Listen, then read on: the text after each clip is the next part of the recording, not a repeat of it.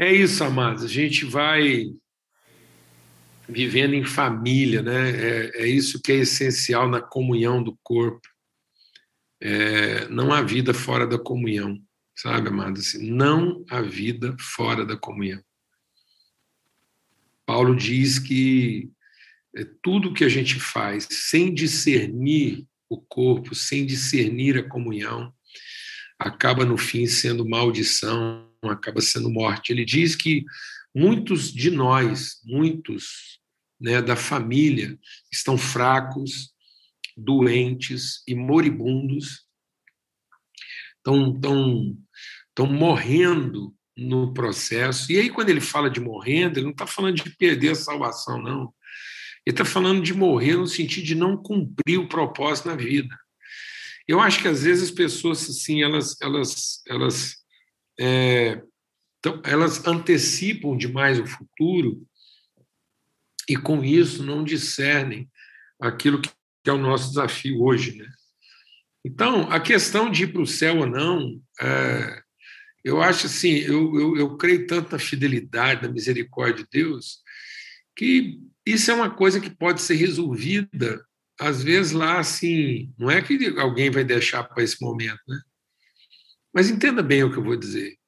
O ladrão na cruz, ele, ele acabou é, encontrando o céu no último momento da vida dele. Jesus falou: não, hoje mesmo você estará comigo no paraíso. E as pessoas pensam: bom, fantástico. Mas aí a gente pensa o seguinte: e a vida de bandido que ele viveu, né? Assim, quantas, quantas coisas, quanta gente ele feriu, quantas vezes assim, quantas pessoas ele machucou, quanta tristeza ele causou para a família dele, a mãe daquele moço ali, né? Então, uma coisa era a Maria vendo Jesus ser crucificado injustamente, outra coisa é a mãe daquele rapaz vendo ele ser crucificado justamente. Né? saber que ela educou o menino, amamentou, alimentou ele, agora estava ali morrendo como um bandido. Lógico que a mãe foi consolada de saber que ele ia para o céu, mas e assim, e uma vida toda, né, vivida sem propósito, sem sentido. Então nós precisamos resgatar o, o sentido do evangelho para a vida, né? E não para o céu, para que a gente possa encher a terra com a glória de Deus, para que a nossa vida faça sentido e que ao morrer a gente morra tendo certeza de que completou a carreira. Eu acho que essa é a coisa maravilhosa de Paulo, né? Paulo diz: olha, completei a carreira, cumpri meu propósito, guardei minha fé. Então, logicamente, que a gente quer ter certeza da eternidade com Cristo, a gente celebra a questão de, de na glória, estar com o Senhor. Amém. Né?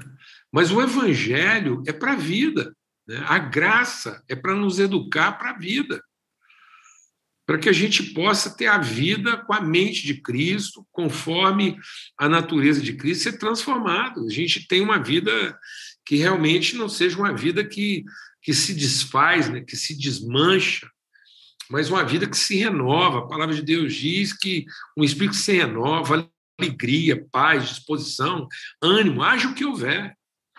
Não, então a gente não tem que viver a vida como está esperando ela acabar, ou como quem é surpreendido porque ela acabou. Né? Eu acho que é muito triste uma pessoa viver e, de repente, ele ser surpreendido porque a vida acabou.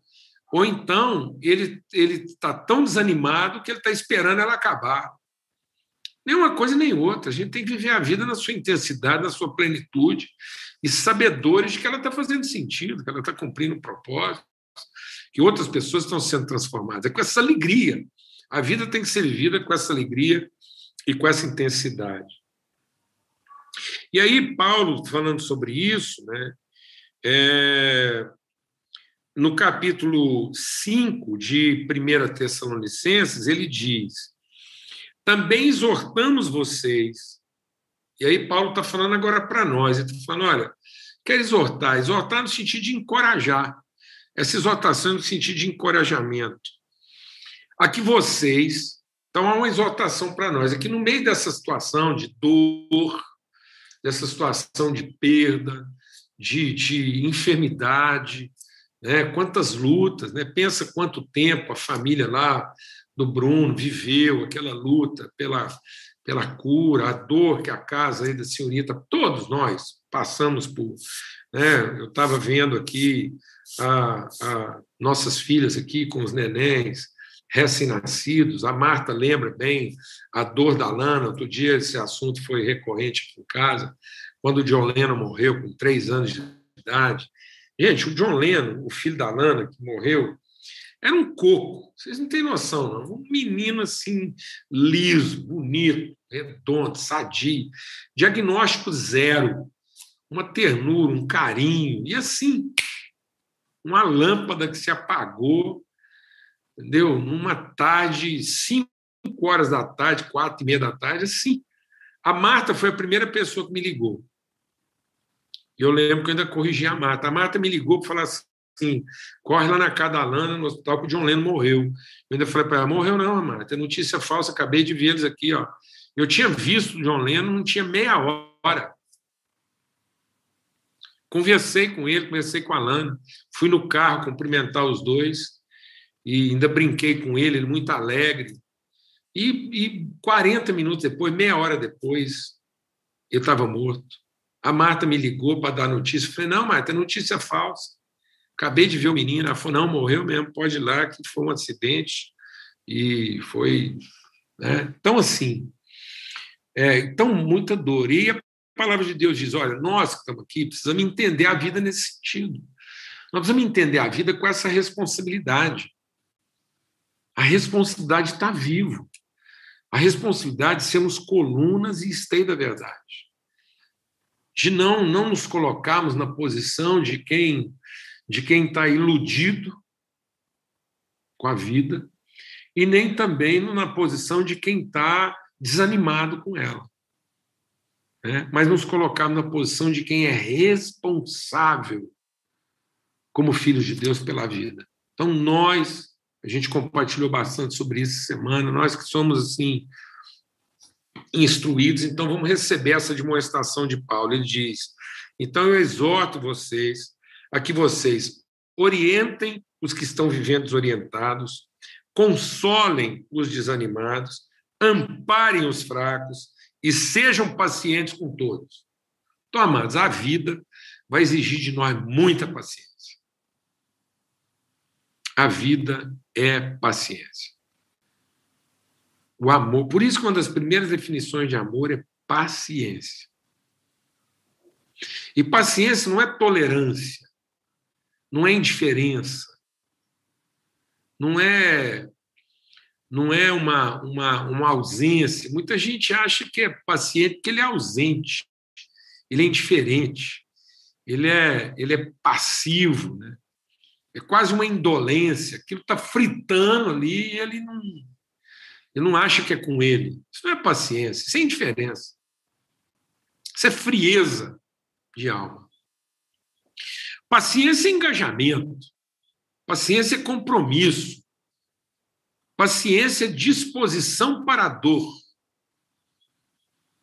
Paciência é fidelidade. O amor é paciente porque ele é fiel ele não rompe o compromisso assumido. Por isso ele diz: sejam pacientes com todos, tenham cuidado para que ninguém retribua aos outros mal por mal, ou seja, não seja susceptível ao mal que está acontecendo.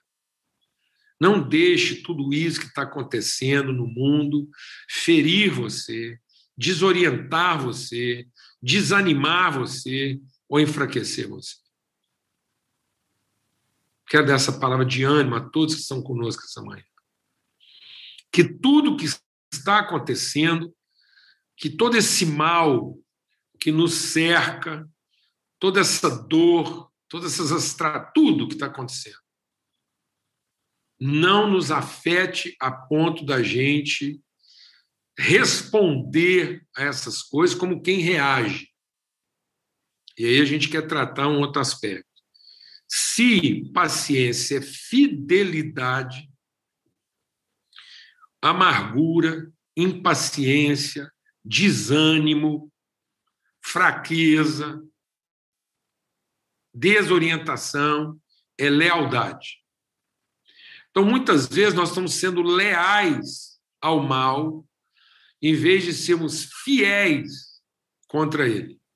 Então, toda vez que eu respondo mal com mal, toda vez que o mal que me afeta me confunde, me abate, me desorienta, me, me faz desanimar, eu estou sendo leal. Eu estou respondendo o mal com outro mal. Então, a paciência é não responder o mal com o mal. É uma resistência ao mal. Por isso, a palavra de Deus diz: não se canse de fazer o bem,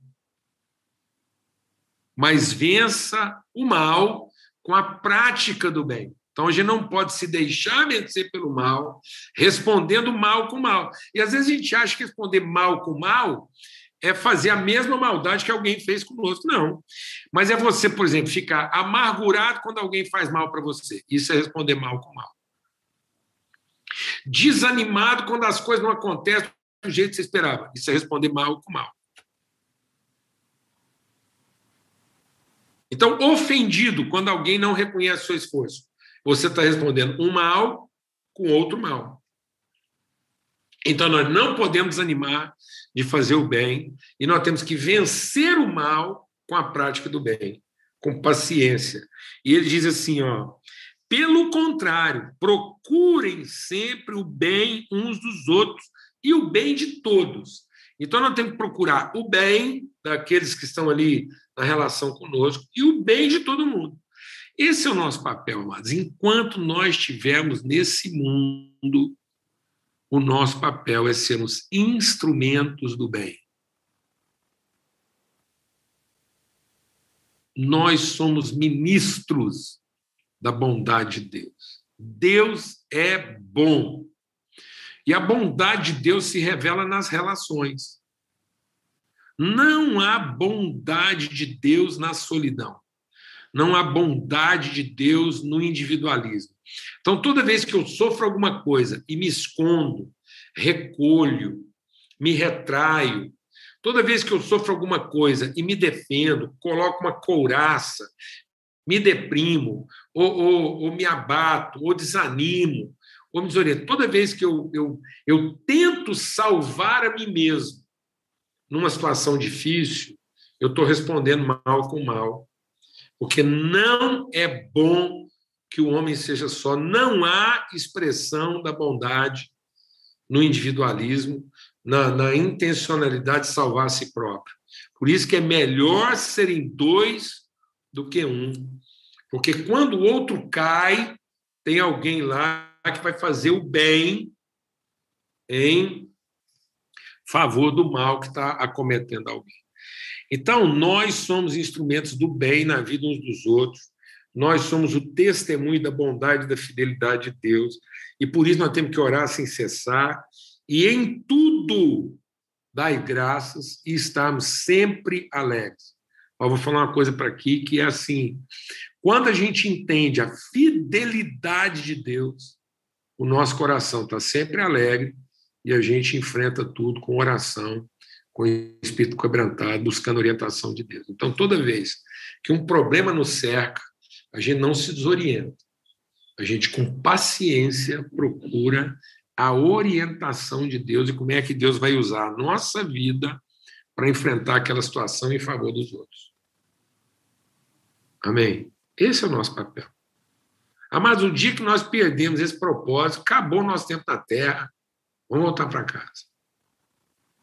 Nós estamos. Paulo diz assim: eu só continuo vivo em favor dos meus irmãos.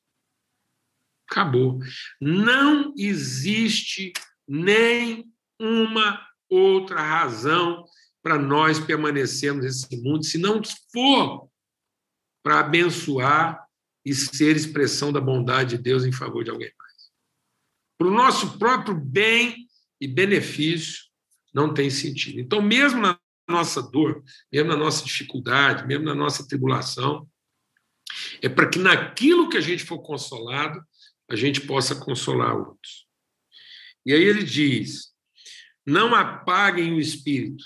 E aonde está a luz do espírito? Na comunhão. É o amor do Pai, a graça do Filho e a comunhão do Espírito. Então, toda vez que eu opto para clausura, toda vez que eu opto para o isolamento, para a solidão, Toda vez que eu viro as costas à comunhão e à relação, eu estou apagando o espírito, porque o espírito só opera na comunhão dos irmãos. Então, Deus não tem compromisso com o indivíduo, Deus tem compromisso com a relação. Por isso que Deus abençoa o indivíduo na relação. Fora da relação, Paulo diz: fora do corpo, fora da comunhão, não há bênção, só maldição. A bênção está na comunhão, no corpo, e nós sermos parte uns dos outros. Então, abstenham-se de toda forma de mal. E o mesmo Deus da paz os santifique em tudo. O espírito, alma e corpo de vocês sejam conservados íntegros, irrepreensíveis, na vida de nosso Senhor Jesus Cristo. Fiel é aquele que os chama, o qual também o fará. Então eu queria concluir essa palavra falando sobre isso. A paz de Cristo vem da convicção da fidelidade. E a fidelidade de Deus opera na comunhão. Por isso, nós temos que ser pacientes na nossa relação uns com os outros. E, em lugar de sofrer o mal e devolver o mal com o mal, seja qual for a situação, nós vamos vencer o mal pela prática do bem. Isso quer dizer o quê? Nós vamos buscar em nós aquilo que Deus colocou para sermos bênção em favor uns dos outros, não vamos estar o tempo todo procurando o bem uns dos outros e o bem de todos. E com isso, Deus vai nos dar condições. Presta atenção. Vamos ver aqui, ó. Colossenses 5. Deus vai nos dar condições para orientar os que estão confusos, consolar os que estão desanimados, suportar e amparar os fracos e ser paciente com todos. Então, que a fraqueza dos outros não te tire a paciência, que o desânimo de ninguém te tire a paciência. E que a desorientação de alguém também não tire sua paciência. Que você, sendo paciente com todo mundo, paciente. O que é paciência? É você ter convicção da fidelidade de Deus. Onde a fidelidade de Deus vai atuar? Ela vai orientar você, ela vai dirigir você, ela vai abençoar você, para que através da sua vida o desorientado se oriente, o desanimado se anime e o fraco se fortaleça. Ponto. Isso é fidelidade de Deus. Então você não está sendo leal à desorientação, ao desânimo nem à fraqueza. Você está sendo um fiel para o desorientado, para o desanimado e para o fraco. O que é um fiel? O fiel é o prumo. Então, quando a parede entorta, o prumo não entorta com ela. O fiel é o esquadro, é a régua. Então, quando uma parede está torta, o esquadro vai lá e ele não muda.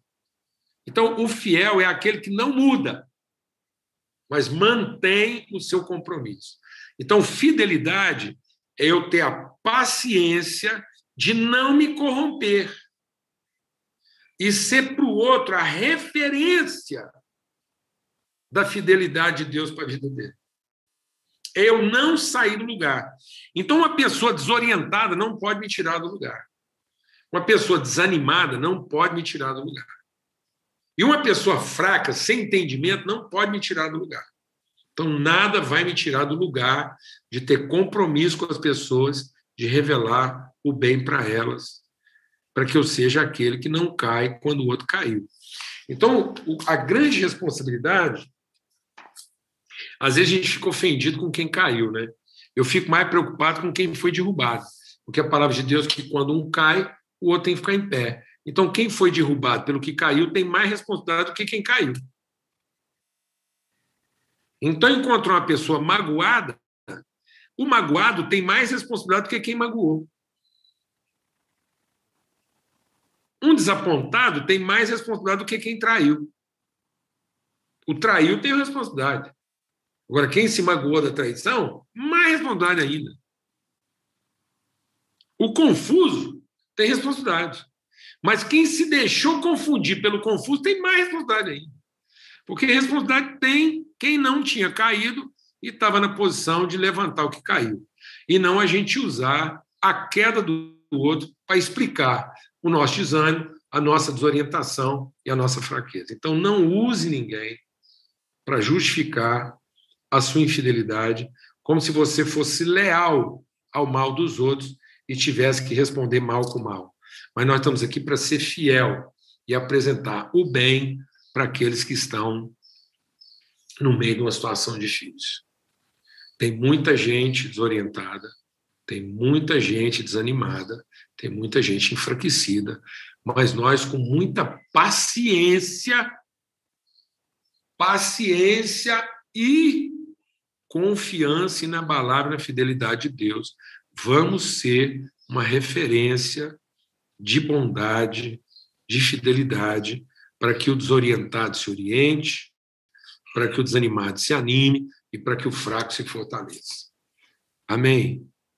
Então sejamos pacientes, perseverantes. Em nome de Cristo Jesus. E alegre. Alegre, porque no meio de uma confusão dessa, a gente pode ser luz para as pessoas. E paz, sabendo que Deus tem compromisso com a nossa relação. E Ele vai nos fortalecer e vai nos orientar. Amém? Em nome de Cristo Jesus, uma semana assim de muito trabalho. Uma semana de muito trabalho. Trabalho. Gente acordando de madrugada, pedindo ajuda, interrompendo seu almoço, perturbando sua agenda. Uma semana doida mesmo. Amém? Semana alegre, viva. Semana atrapalhada, gente, sim, precisando de você, e você, calma, gente, paciência aí, não vai dar conta aqui. Aí você, com muita paciência, acudindo. Então, quero te abençoar com uma semana nada tranquila, mas uma semana de paz, paz, muita paz. Uma semana doida demais, e você com paz e graça e ânimo, atravessando uma semana assim desafiadora socorrendo. Uma semana onde os desorientados vão te procurar, os desanimados vão pedir sua ajuda, e os fracos vão contar com você, e você lá com alegria, oração e paz, crendo na fidelidade de Deus, não desorienta, não desanima, não desiste, e você se apresenta aí como ajuda, socorro e refrigério. Espero que essa semana você durme menos do que dormiu na semana passada. Espero que o seu horário de almoço seja interrompido várias vezes. Amém? Espero, sim, que você fica com a sensação que você não vai dar conta de atender todo mundo que está precisando, que é uma sensação bendita, mas aí você não desorienta, não. Você fica em paz e o Espírito Santo vai te orientar. Glória a Deus, você vai enfrentar tudo isso com alegria, como filho de Deus, era esse desassossego mesmo na vida de Jesus, na vida de Paulo. Você pensa bem onde é que Paulo chegava, confusão virava. Jesus, se ele tinha tempo mesmo de comer direito. Então, assim, nome de Jesus. Glória a Deus. Posso ouvir um amém, igreja? Amém. Então, amém. o amor de amém. Deus. Amém. Amém. Amém, igreja. Amém. O amor de Deus, o Pai, seja sobre todos. A graça bendita do seu